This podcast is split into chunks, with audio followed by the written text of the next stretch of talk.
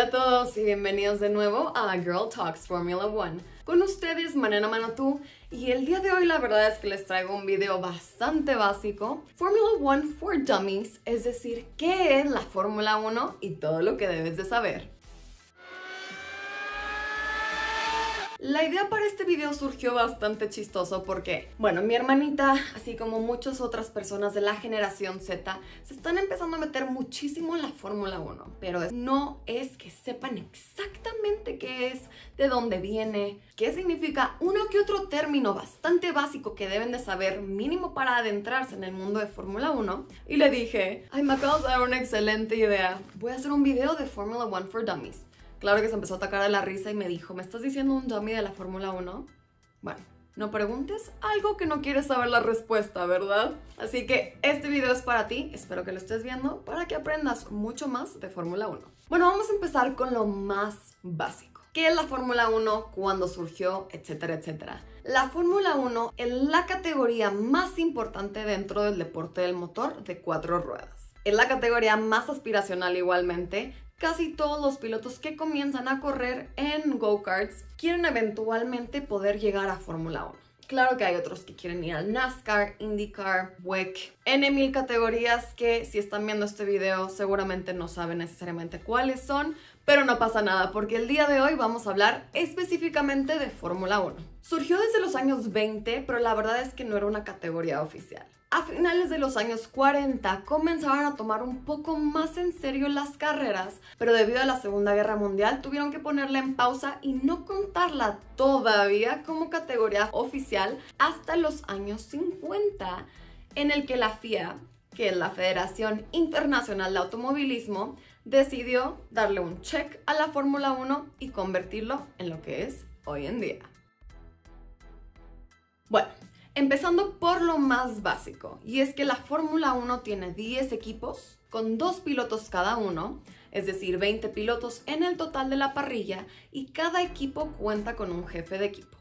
Un equipo sabemos qué es, ¿no? Los pilotos son quienes manejan los monoplazas o coches diseñados específicamente para correr en Fórmula 1. Y los jefes de equipo son básicamente los jefes de cada equipo, valga la redundancia, pero quienes lideran los equipos. Es decir, ellos se comunican con los ingenieros, con los estrategas, con los mecánicos, con los pilotos, básicamente todas las personas las cuales conforman un equipo de Fórmula 1. Y por supuesto, así como ellos tienen que saber todo sobre la monoplaza, tienen que saber un poco también sobre el manejo. De hecho, varios, si no es que todos los jefes de equipo comenzaron siendo pilotos primero, ya sea de karts, de Fórmula 3, de alguna otra categoría, pero aquí lo que importa es que conozcan un poco de cada área para saber cómo aconsejar a cada persona en caso de que haya dudas y para saber también cómo liderar y qué cambios son necesarios de hacer. Vamos a decirles cuáles son los equipos de Fórmula 1, los pilotos y los jefes de equipo. Tenemos al equipo de Red Bull. En este equipo se encuentran Max Verstappen y Checo Pérez, con el jefe de equipo Christian Horner,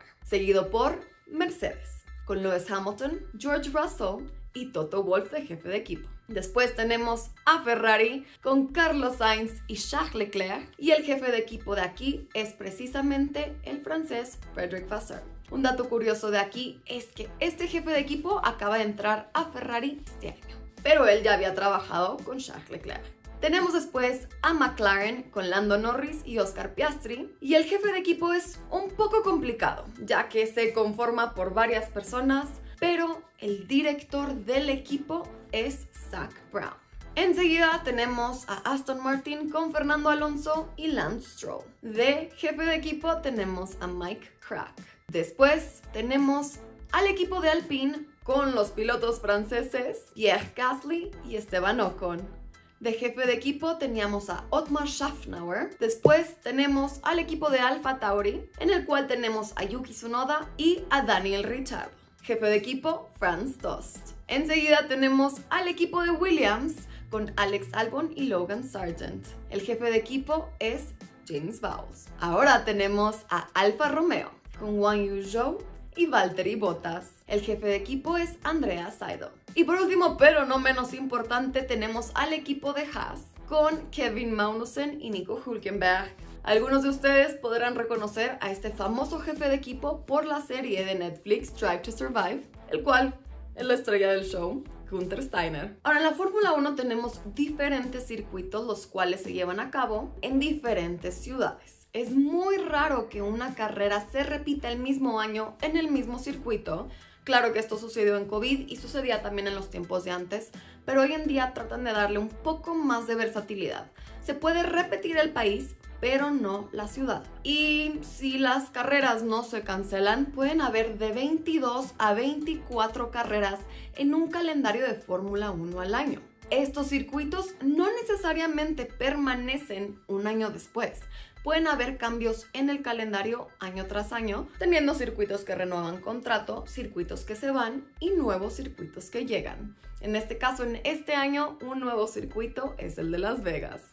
Tenemos tanto circuitos callejeros como técnicos. Los callejeros, como lo dice su nombre, se llevan a cabo en las calles de la ciudad y los técnicos son circuitos construidos específicamente para que los carros corran en carreras. No necesariamente de Fórmula 1, pueden ser de otras categorías, pero fueron creados específicamente para carreras. Como les decíamos, hay diferentes monoplazas para cada equipo.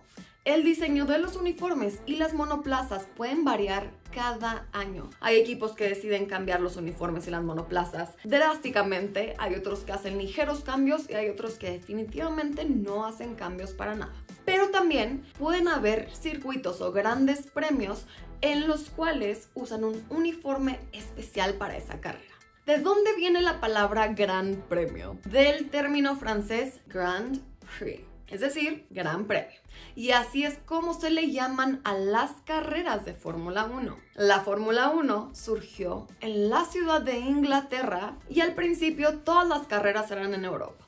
Se fueron extendiendo poco a poco a través del mundo y ahora están presentes en prácticamente todos los continentes, menos Oceanía y Antártica, por supuesto. Me parece que tampoco hay en África, pero les tendría que confirmar. Cada gran premio dura tres días. Si contamos las conferencias de prensa dura cuatro, que se lleva a cabo los días jueves.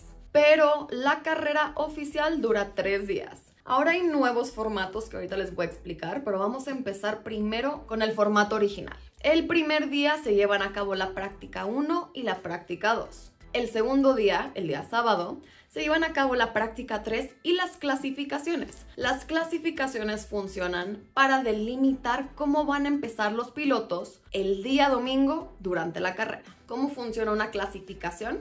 Se divide en Q3, Q2 y Q1. En la Q3 corren los 20 pilotos. Los 5 más lentos son eliminados y los 15 más rápidos pasan a la Q2. En la Q2 sucede lo mismo que en la Q3, los 5 más lentos son eliminados y los 10 más rápidos pasan a la Q1.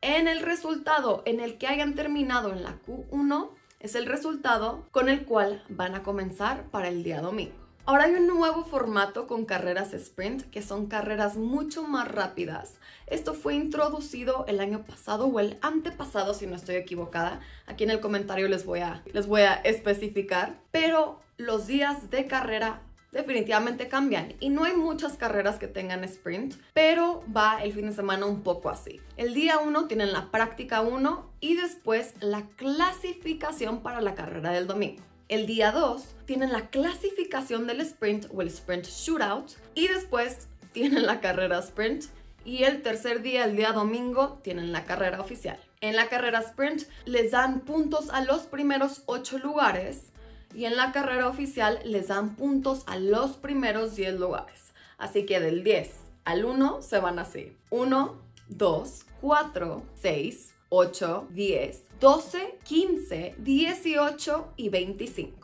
pero solo los primeros tres lugares logran llegar al podio y hacer su celebración de champaña y precisamente recibir un trofeo. Hay un campeón mundial de pilotos y un campeón mundial de constructores, es decir, de los equipos. Y no porque un piloto de cierto equipo haya ganado, significa que su equipo vaya a ganar también. Como fue el caso del año 2021, en el que el campeón mundial se convirtió Max Verstappen, pero el equipo constructor campeón fue Mercedes. Max Verstappen forma parte de Red Bull. Ahí nos damos cuenta que no necesariamente el piloto que gana es el equipo que gana o viceversa. pero hay muchas ocasiones, como este año, en el que Max Verstappen se coronó campeón mundial y Red Bull fue campeón de constructores. Hay muchísimas reglas en la Fórmula 1, pero algo que debemos saber es que a partir del año 2026 van a cambiar las regulaciones y va a entrar un nuevo equipo a la Fórmula 1. Es decir, ahora van a haber 11 equipos y en total 22 pilotos y 11 jefes de equipo. Partes de las reglas de Fórmula 1 es precisamente tener banderas. Hay diferentes tipos de banderas que señalan diferentes cosas. Les voy a dejar aquí arriba un videito en el que explico qué significa cada bandera, porque la verdad es que si nos ponemos a explicar los tipos de banderas, los tipos de neumáticos, etcétera, etcétera, este video podría durar mínimo 45 minutos. Así que les dejo aquí el video si quieren saber exactamente qué significa cada bandera.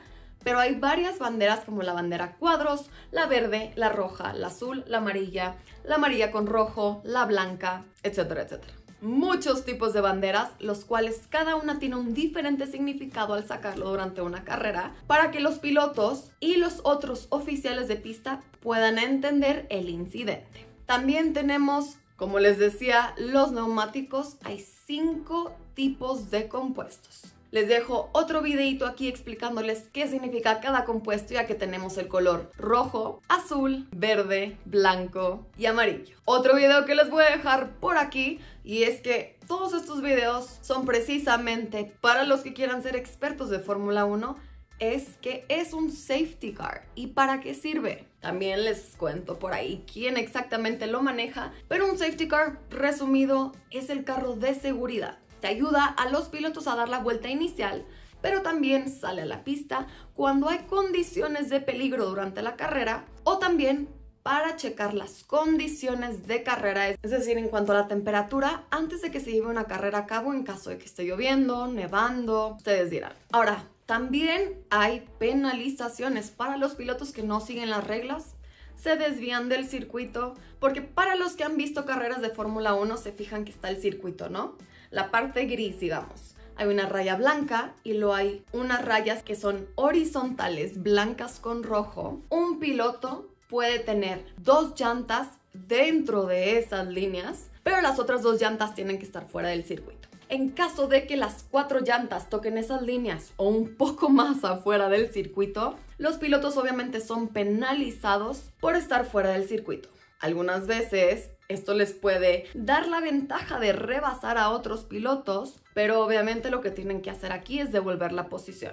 También pueden ser penalizados por tener contacto con otro carro. Les pueden quitar 5 segundos, 10 segundos o inclusive sacarlos de la carrera. Otro tipo de penalización que sucede es que en teoría cada piloto puede cambiar solamente tres veces su motor. Si esto se llega a pasar, lo que hacen es mandar al piloto al final de la parrilla, comenzando en el lugar número 20, por supuesto. Si cambia solo componentes del motor, le quitan de 5 a 10 lugares dependiendo que le haya cambiado. Pero ¿qué pasa cuando un carro tiene problemas estando en una carrera?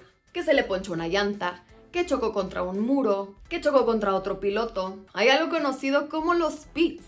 En los pits están todos los ingenieros, los mecánicos, los estrategas, los jefes de equipo, están absolutamente todos. Aquí son como los garages de los pilotos en donde pueden arreglar sus carros en caso de tener fallas. También son los lugares a donde van los pilotos a cambiar las llantas, porque los pilotos forzosamente tienen que cambiar sus llantas mínimo una vez por carrera. La única razón por la que podrían no hacerlo es cuando está lloviendo. Cuando está lloviendo no tienen que pararse a pits si no quieren, es decir, una parada a pits o un pit stop pero si no está lloviendo o no llovió durante toda la carrera y nunca pararon a pits, también pueden ser penalizados. Las temporadas duran nueve meses y a mitad de temporada tenemos un summer break, el cual dura alrededor de tres semanas y tenemos dos tipos de break, el summer break y el winter break. El winter break es el break más largo, lo cual sucede durante invierno, como su nombre lo dice,